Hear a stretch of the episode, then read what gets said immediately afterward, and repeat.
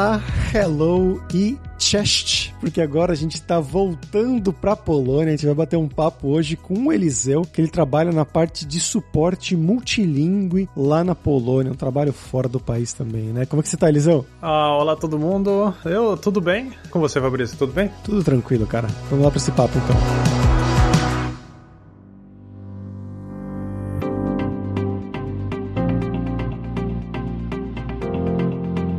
Pessoal, hoje é um dia muito especial porque na terça-feira, ontem, dia do programador, rolou o lançamento do techguide.sh da Lura. Ele é uma iniciativa que visa mapear as necessidades mais comuns dos profissionais, né? Pessoas que querem começar na área de tecnologia, de programação, ou mesmo pessoas que já estão nessa área que querem evoluir. Ele é um projeto open source e a gente se baseou em um outro projeto open source que é o roadmap.sh, mas usando a abordagem do profissional em T, o Dev em T da Lura. E lá você vai ter guias para várias carreiras diferentes que, como eu falei, vão te ajudar tanto a começar quanto a evoluir, dando dicas de conteúdos, artigos, vídeos, cursos, links em geral para te orientar, te dar um norte. É um projeto muito, muito legal mesmo, que eu fiquei muito empolgado de participar dele. Eu participei. Então, vão lá agora em techguide.sh, deem uma olhada, eu tenho certeza que vocês vão gostar tanto quanto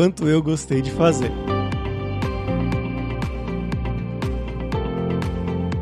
Bom, Liseu, pra gente começar aqui, eu quero que você conte um pouquinho do seu background, né? Então, de onde que você é do Brasil? O que, que você fez da sua vida? Né? O que, que você estudou? Foi pra universidade? E um pouquinho da sua carreira, né? De que, que você trabalhou, seja no Brasil, seja fora. Como você chegou aí na Polônia? É, essa é uma história interessante. Eu, eu tava estudando na Unicamp, a engenharia ambiental. Olha só, não sabia disso. Você não sabia disso, é? Pessoal, a gente, o Eliseu é um amigo nosso aqui do podcast e a gente se conhecia e eu não sabia que ele também fez Unicamp.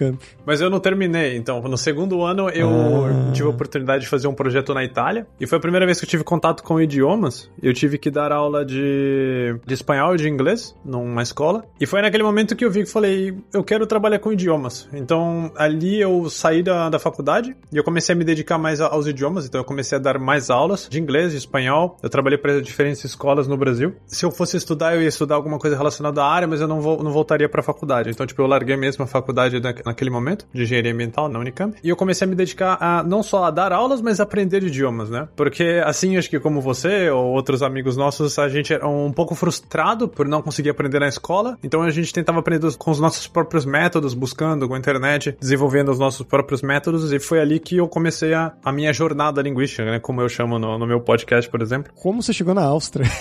na Áustria, essa é uma outra história bem longa também. Tipo, um dos meus melhores amigos de infância, a mãe dele se casou com um austríaco e ele se mudou pra Áustria quando a gente tinha acho que uns 12 anos. E ele sempre me convidava para visitá-lo. E quando eu fiz acho que 18, 19 anos, foi a primeira vez que eu fui para lá. E eu o visitei uma, duas, três vezes. Eu fui várias vezes para lá. Depois eu, eu acabei morando um tempo lá. Tive uma, uma, namorada lá. E depois de um tempo eu voltei pro Brasil. Aí eu conheci minha ex-namorada e a gente decidiu morar na Europa, em algum lugar. Eu falei, ah, eu já tinha morado em Viena, porque a gente não vai para lá. Então eu continuei trabalhando online, dando aulas. E eu voltei para Viena só que ela não gostou de Viena e então a gente precisava encontrar um outro local. E aí naquele momento eu comecei a buscar trabalho em outros países. E eu encontrei muito trabalho na Polônia, muito, tinha muito, Cracóvia, Varsóvia, Gdańsk. E eu lembro que em uma semana eu tinha duas propostas, eu, tinha, eu, eu pude escolher assim. No fim eu acabei escolhendo a proposta da, de Varsóvia, que nem não era a melhor paga no fim, mas era a que me chamava mais atenção a cidade, porque eu já tinha estado em Varsóvia. E também porque para estrangeiros, eu acho o primeiro contato, né, de morar na Polônia, eu acho que seria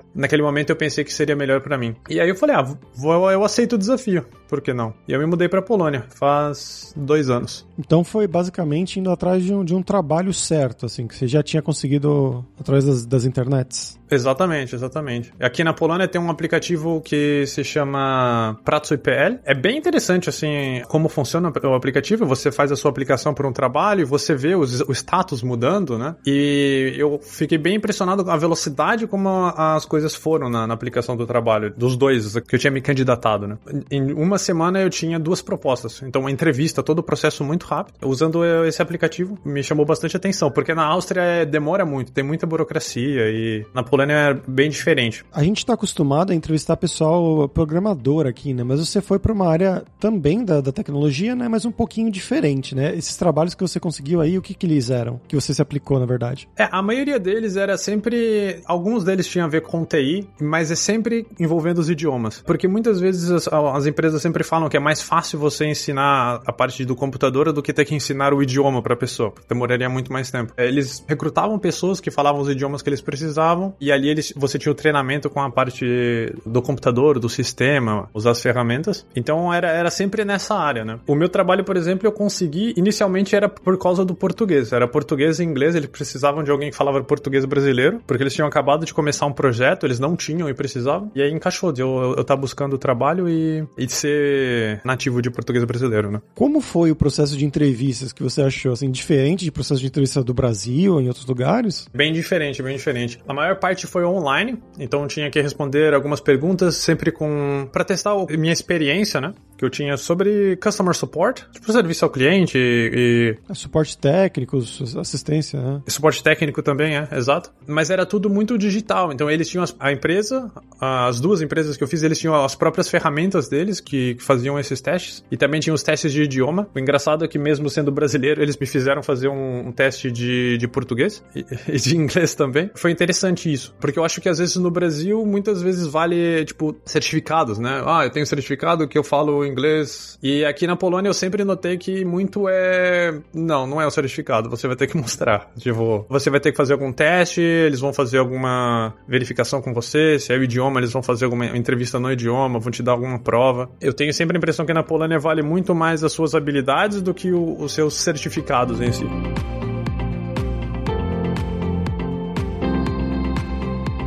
Passando na entrevista, né, você se mudou aí para Varsóvia. Como foi inicialmente essa mudança, né? Você falou que já se interessou pela cidade tudo mais, pela vida aí, mas como que é essa primeira chegada, né, para morar em Varsóvia, de em termos de burocracia, de também arrumar apartamento? Então, como eu tinha falado, a empresa queria alguém para começar trabalhando, tipo, para ontem. Eles tinham muita pressa para encontrar alguém que falasse português e, e eles queriam que eu começasse a trabalhar, se eu não me me engano, era tipo três dias depois de que eu tinha aceitado a oferta. É, então eu, eu tipo, peguei um trem, eu fui de trem para Varsóvia e eu falei para eles: tá bom, eu posso tentar trabalhar, por exemplo, de um Airbnb até eu encontrar um apartamento. Só que houve toda a questão, de, por exemplo, de segurança, de conectividade, você tem que estar com um VPN e eles no, no fim não acharam que seria uma boa ideia eu trabalhar dali. Então eu fui trabalhar no escritório, que não é uma coisa que, que eles queriam no momento e não querem pro meu projeto. Então eu traba acabei trabalhando no, no escritório por um mês e foi interessante é, trabalhar do escritório no primeiro mês para poder ter mais contato né, com o país, ter mais contato com as pessoas, conhecer pessoas, usar o idioma. Ah, eu acho que se o primeiro mês eu tivesse trabalhado de casa, eu não teria essa experiência de me adaptar. Ter que pegar ônibus, bondinho, metrô todo dia, você vai conhecendo a cidade, né? Então essa foi a, a minha primeira impressão, assim. Mas eu lembro que já o meu conhecimento de tecnologia era muito ruim na época, quando eu me mudei. E eu lembro que quando eles me mandaram o computador, que era um all-in-one. Eu, eu não sabia nem montar o computador. Tipo, eu tive que abrir um tutorial no YouTube para aprender a montar o computador e tal. Na época foi, foi bem complicado, mas foi, foi uma experiência bem interessante, assim. Eu acho que eles tiveram bastante paciência, assim, até porque eles realmente precisavam de alguém que falava,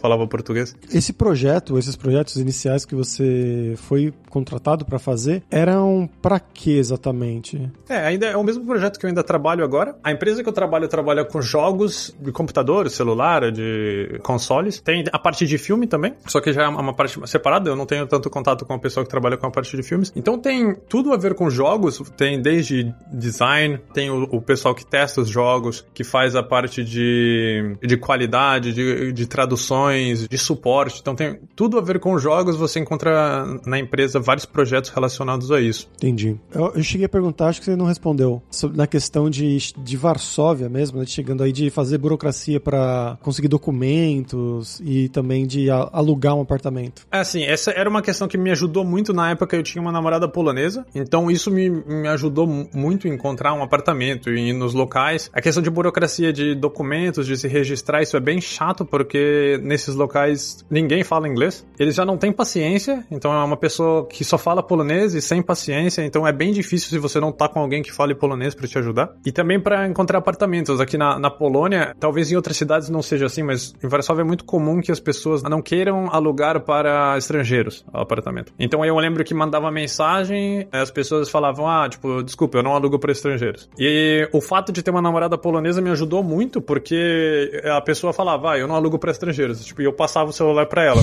e foi assim que a gente conseguiu um apartamento, consigo bem rápido, mas eu acho que se eu tivesse sozinho, sem falar polonês, seria bem difícil na época encontrar um apartamento se eu quisesse morar sozinho. Eu acho que se eu quisesse dividir um apartamento com mais pessoas, acho que seria não seria tão complicado, mas mesmo assim, com um estrangeiro, não é muito fácil. E o que você achou de Varsóvia na questão de, de vida mesmo, assim, comparando que você de Campinas, né, ali perto da Unicamp, depois foi para Itália, passou na, na Áustria, comparando essas cidades, quais são as principais diferenças com o foco em Varsóvia? O que mais me chamou atenção em Varsóvia em geral é as oportunidades de trabalho, por estar localizado no, eu vou falar leste europeu, os poloneses ficam não gostam é, muito, não. Fala isso não. É, dá problema. Mas é, nessa região da Europa aqui, por não usar o euro, ter uma mão de obra qualificada, então tem muitas empresas grandes na Polônia e a maioria delas em Varsóvia. Então tem Amazon, Google, a Huawei, Xiaomi, muitas empresas em Varsóvia com escritórios grandes. Exatamente por isso, você tem mão de obra qualificada, você tem mesmo fuso horário da maior parte da Europa, você tem pessoas que falam idiomas. Foi bem impressionante quando eu mudei para cá a quantidade de trabalho que eu encontrei aqui. Isso me chamou bastante atenção. O que em Viena, por exemplo, eu acho que por muito pela questão de taxas, não é tão atrativo para empresas. Então, eu não conseguia encontrar as mesmas oportunidades de trabalho. Embora trabalhos que fossem mais simples tivessem um salário muito bom, mas esse tipo de,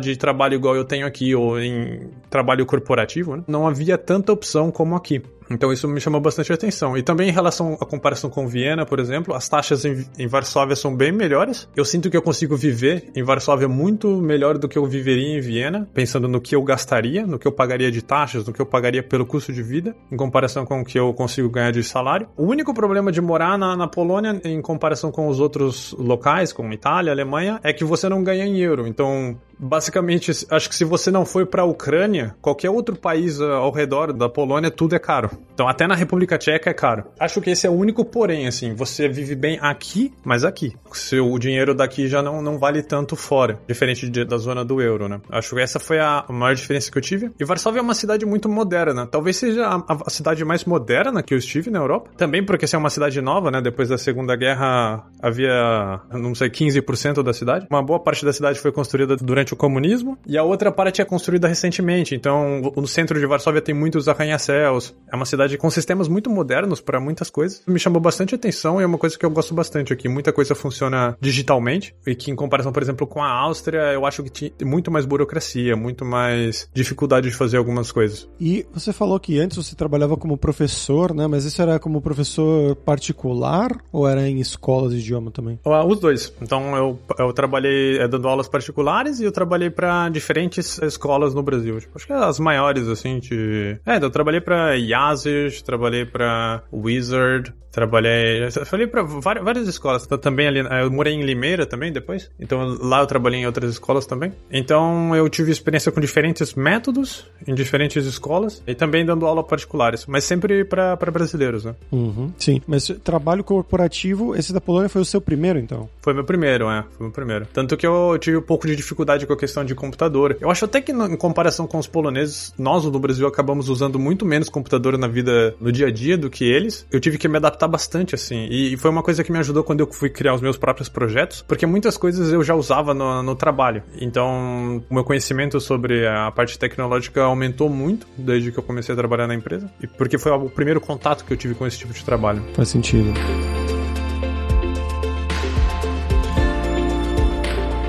E eles, ó, aproveitando que você chamou a parte aí do dinheiro, né? Agora vamos falar sobre dinheiro, que é um bloco aqui do, do nosso podcast. Você comentou, né, que é bom para morar aí, mas não é bom para morar fora. Eu lembro que a primeira vez que eu fui para Polônia, talvez 2016, alguma coisa assim, o real, os zloty né, da Polônia, eles tinham praticamente o mesmo valor. Acho que o real estava até um pouco mais forte. Eu acho que era tipo um, um euro para reais e cinquenta, alguma coisa assim, e um euro para quatro zloty. E isso recentemente mudou, né? Inverteu, que o real desceu um abismo gigante, né? Agora tá 5 e não sei quanto, 5 e 20 em comparação ao euro, e o zloty continua mais ou menos ali na mesma faixa, né? De 4, 4 um pouquinho. E além disso, eu também ouvi que recentemente teve uma grande inflação. Porque a primeira vez que eu fui para Varsóvia, eu achei tudo muito barato. Mesmo para uma pessoa do Brasil, assim, né? os preços ou igual do Brasil ou mais barato do Brasil. Mas eu fui aí também esse ano, te encontrei inclusive aí, né, em junho, na Polônia,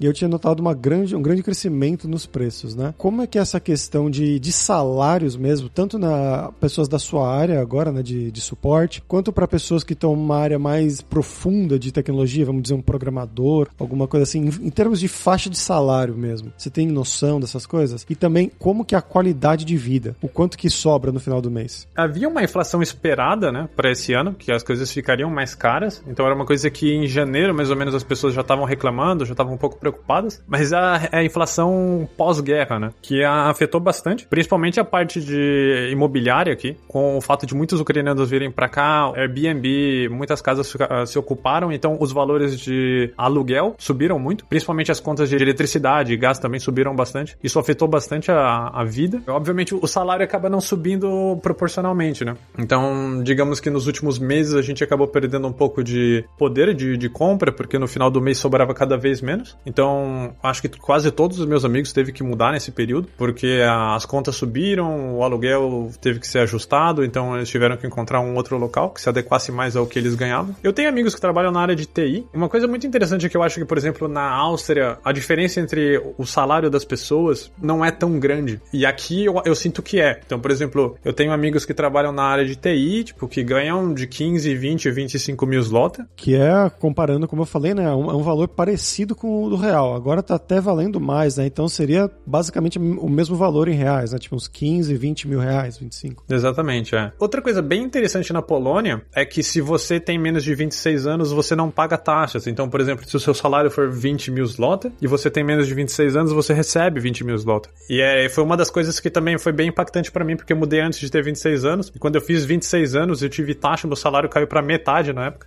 E foi bem. Eu tive que conversar no trabalho. Falei, ah, não dá, mudou muito de um mês para o outro. aqui. Esse é um ponto bem interessante que incentiva as pessoas a começarem a trabalhar mais cedo, né? Então, muitos estudantes trabalhando é um incentivo para ter trabalho sem taxas. E, e, também, quanto mais você ganha, mais você vai pagar em taxas. Então, eu, eu acho que uma pessoa que talvez tenha um salário de 20 mil, talvez receba uns 12, mas 20 mil é um salário extremamente bom. Então, em geral, as pessoas da área de, de TI, de programação, têm um salário muito, muito bom nessa faixa. Eu acho que nessa faixa de. Eu acredito que de 9 a 12 mil zlotys já é um salário bom. E então, um salário de 20 a 25 mil é um salário extremamente bom aqui. Aproveitando, né? Eu falei que o valor do zloty e do real são relativamente parecidos, né? Mas, se você for olhar o Brasil, né? Faz muito tempo que eu não moro no Brasil, mas do que a gente ouve de amigos, de pessoas que ainda estão lá, o salário, assim, tipo, depende muito da área. Claro, um programador vai ganhar muito mais do que o senhor que trabalha na padaria ou alguma coisa assim. E você falou que aí também tem essa discrepância maior, né, de trabalho, assim como no Brasil, mas é, a população média, a gente tem a impressão, né, que a população média do Brasil, o salário não é muito alto, né, o salário talvez seja ali em torno de uns 2 mil, 3 mil reais, estou chutando aqui, vocês me corrijam nos comentários do podcast, mas claro, é, um programador já começa ganhando uns 5, 6, 8 mil reais, dependendo da empresa, é claro. Mas aí também tem essa discrepância nesse nível, se você acha que o salário médio da população também é, seria algo ali uns 2 mil, 3 mil, ou seria um pouco melhor que no Brasil? Exato, exato. Eu, o salário médio, eu acho que atualmente achei alguma coisa entre 2.500 e 3 mil. Ah, então é, a discrepância é muito grande, muito grande. Tanto que eu tenho um amigo na, que trabalha com TI, que tem um salário muito bom, e a gente até faz muitas piadas, tipo, que ele ganha muito para pedir para as pessoas reiniciarem o PC.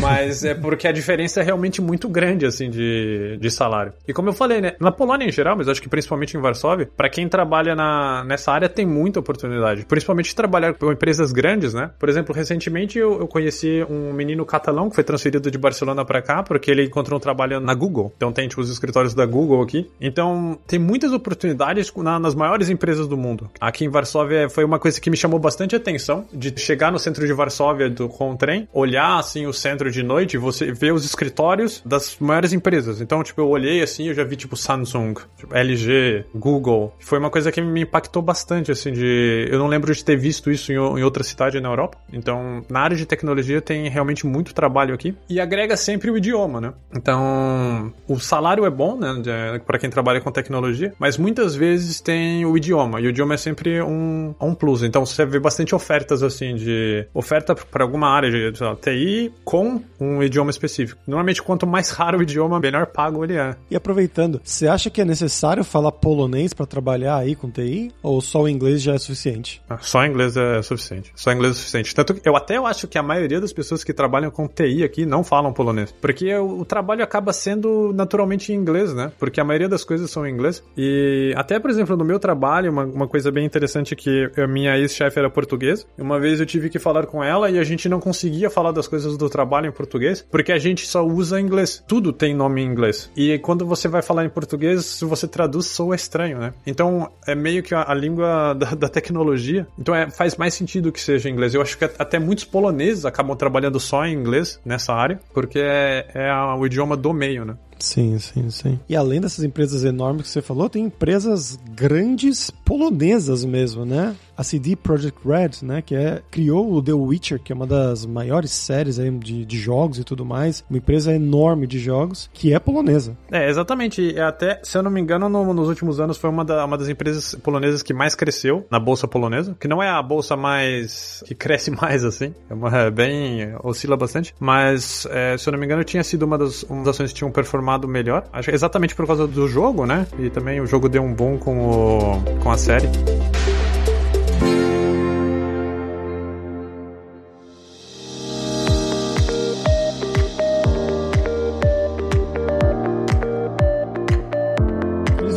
Você tá um tempo aí, fiquei sabendo que recentemente você ficou solteiro, não está mais com a sua namorada polonesa, que você contou aqui no episódio. Como que é a questão do chaveco na Polônia, né? A questão de sair em barzinho, de conhecer meninas. Como funciona? É, elas são muito diferentes das brasileiras? Como é que é? É, eu acho muito diferente, muito diferente. Eu até brincava com os meus amigos, assim, que eu falava, tipo, putz, se eu ficar solteiro um dia aqui, eu acho que eu vou ter que fazer um curso de chaveco, porque eu não faço ideia de como funciona. Eu acho que no Brasil a gente tem um contato muito, por exemplo, no metrô, você olha pra pessoa, a pessoa olha para você, você tem tipo esse.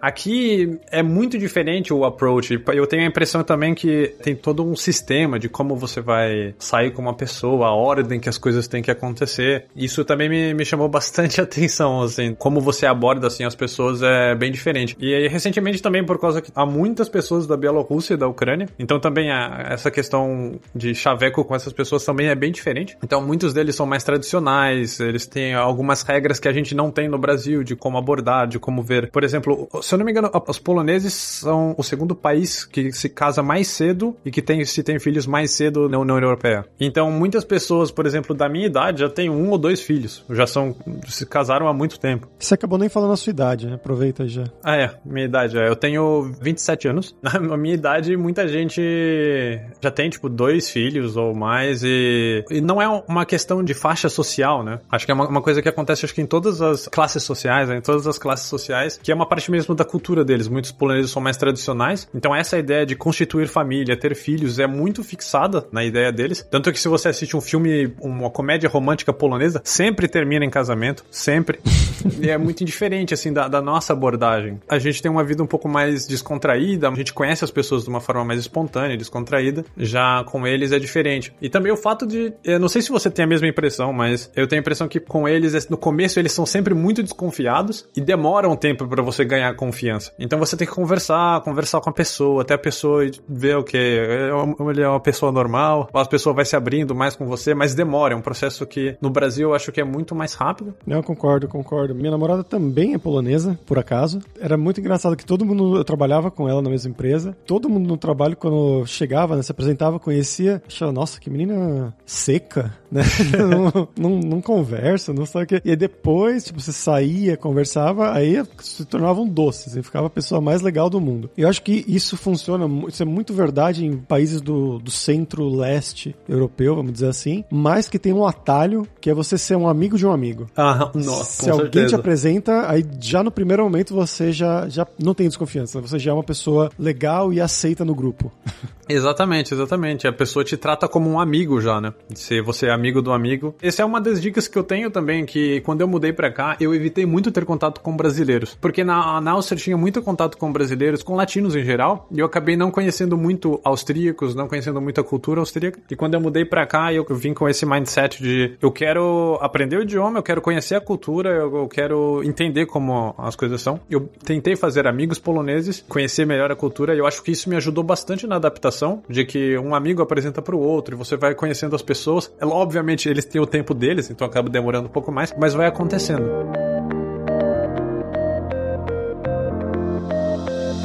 Eliseu, pra gente fechar aqui, agora é a hora do perrengue, que é quando a gente pede pros nossos convidados contarem histórias engraçadas, gafes, micos, coisas que tem acontecido com você esse tempo aí fora do Brasil. Ah, tem bastante histórias para contar. Tem uma história bem engraçada que aconteceu recentemente. Eu tava, tipo, com os meus amigos no metrô e eu vi uma menina no metrô. E eu fui falar com ela e, tipo, ela tinha um aspecto asiático, né? Então eu falei, ah, ela é do Cazaquistão, Kirguistão. Então falei, falei, falei com ela em russo. Ela olhou para mim, tipo, oi? Tipo, eu sou da China.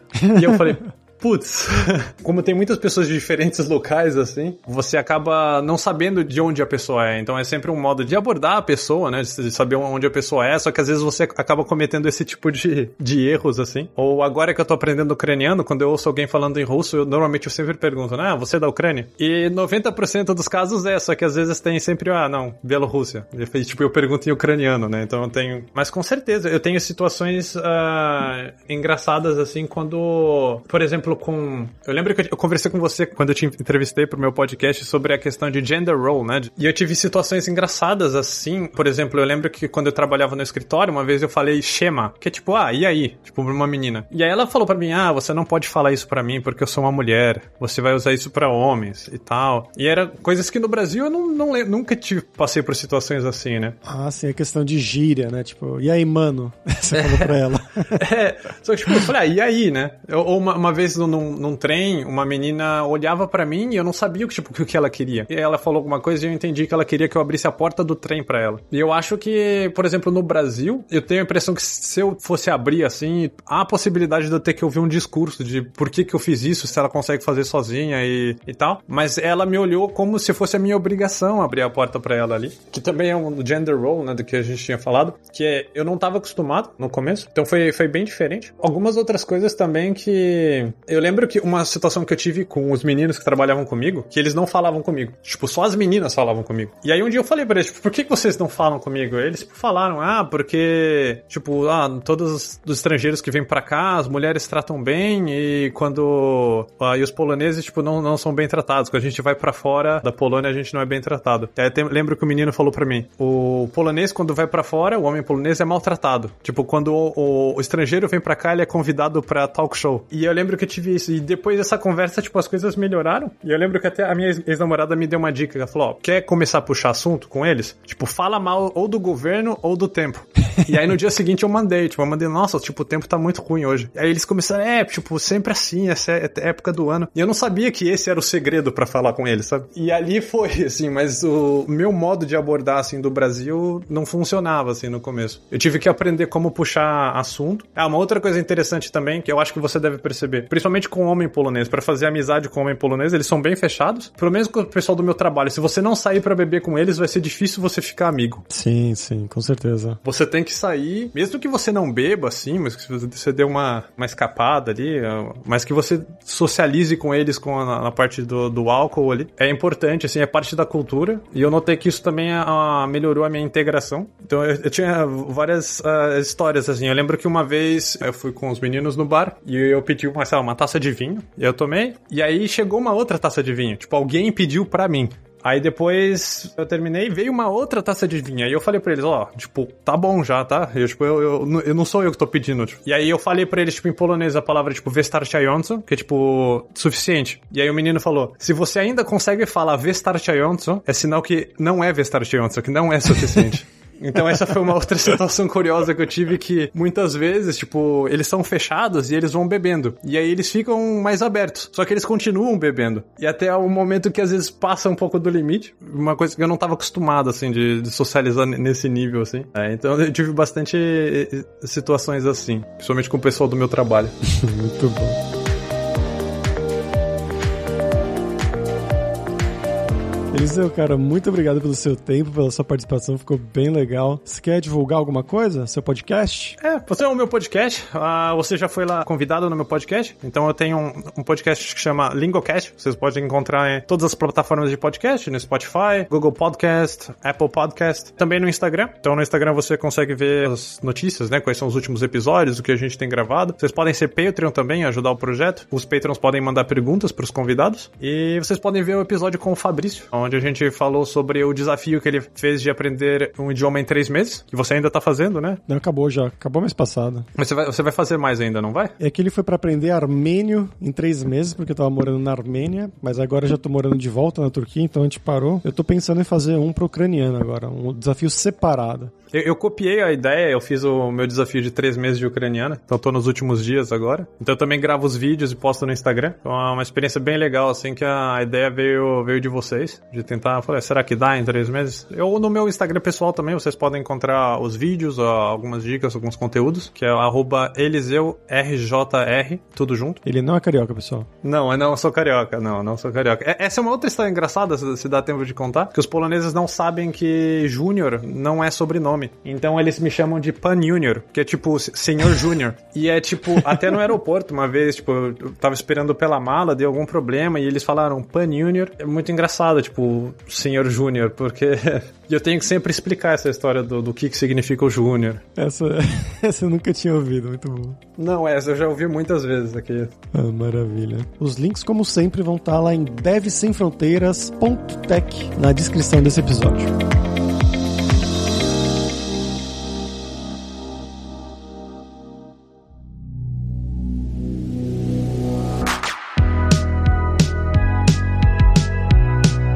Pessoal, por hoje é isso. Dziękuję bardzo, que é obrigado em polonês pela sua audiência. E se você gosta do Deve Sem Fronteiras, recomende para cinco amigos, dá cinco estrelas pra gente na Apple, segue a gente no Spotify pra nossa comunidade crescer sempre cada vez mais. E a gente tem o Seven Days of Code, que são sete dias de desafios totalmente grátis em diversas linguagens de programação, para você realmente botar a mão na massa e praticar o que você estiver aprendendo, seja com os cursos da Lura ou em qualquer outro lugar. Então vai lá se desafiar em sevendaysofcode.io. E não deixe de conhecer a Lura Língua para você forçar o seu inglês e o seu espanhol e dar aquela força, tanto no seu currículo quanto na sua vida profissional. Algo que o Eliseu destacou muito bem durante o programa, né? Que para você trabalhar com TI lá na Polônia, o inglês já basta, mas que línguas em geral são importantes, né? Ele conseguiu um emprego lá tendo o inglês e o português, mas tendo outras línguas também ajudaria, como o espanhol. E só lembrando que o ouvinte do Deve Sem Fronteiras tem 10% de desconto em todos os planos. Então vai lá em aluralingua.com.br barra promoção barra Deve Sem Fronteiras e comece a estudar com a gente hoje mesmo. Além também, é claro, da alura.com.br, que tem mais de 1.400 cursos de tecnologia, principalmente na área de programação, e você vai ter acesso lá a várias formações diferentes, formação de front-end, formação de Python, de Data Science, o que você quiser vai ter na Alura. Tem também curso de como você criar o seu currículo em inglês ou em espanhol para mandar para o exterior, então com certeza vai ter o um curso para você. Então pessoal, até a próxima quarta-feira com uma nova aventura em um novo país. Tchau, tchau!